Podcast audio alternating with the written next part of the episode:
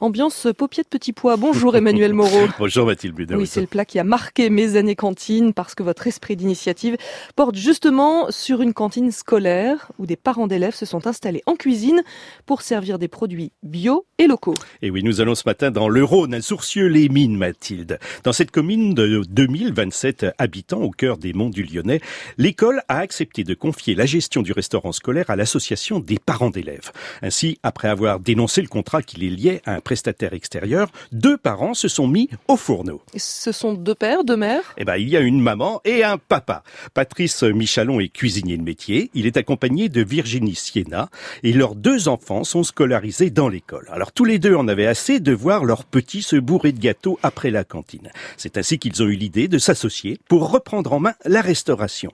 Avant de concrétiser l'idée, nous avons établi un business plan. Nous avons alors réalisé que c'était faisable et avons soumis le projet à la mairie qui l'a validé précise John Mumford, président de l'association des parents d'élèves, chef d'entreprise. Et alors, qu'est-ce qui a changé? Eh bien, ce sont Patrice et Virginie qui confectionnent les menus.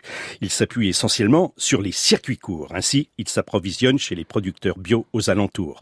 Les baguettes sont celles du boulanger du village, les fromages de chèvre sont commandés dans une ferme toute proche, et les yaourts viennent d'un autre village des alentours, comme la viande, les fruits et les légumes. Et pour euh, le riz, les pâtes, etc., eh ben, ce genre de produits? Pas de souci, Mathilde les féculents sont commandés auprès d'un groupement de produits bio.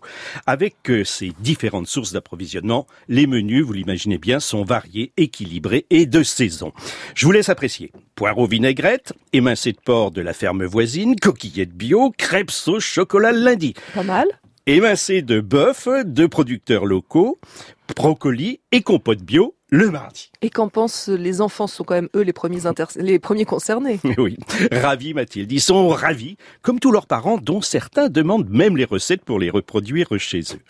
Cette nouvelle façon de faire se traduit dans les chiffres, comme le publie Mathilde Gola dans son article du Figaro demain.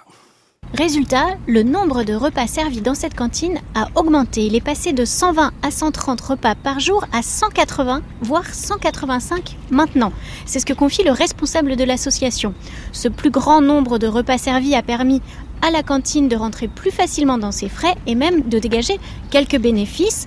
D'autres mesures simples ont également été prises pour réduire les coûts, comme proposer un plat unique agrémenté d'un panier de fruits à volonté et le gaspillage a été divisé par 10, ce qui a permis de maintenir le prix du repas tout en proposant plus de produits bio et locaux. Et oui, le prix du repas est en effet resté à 4,50 euros.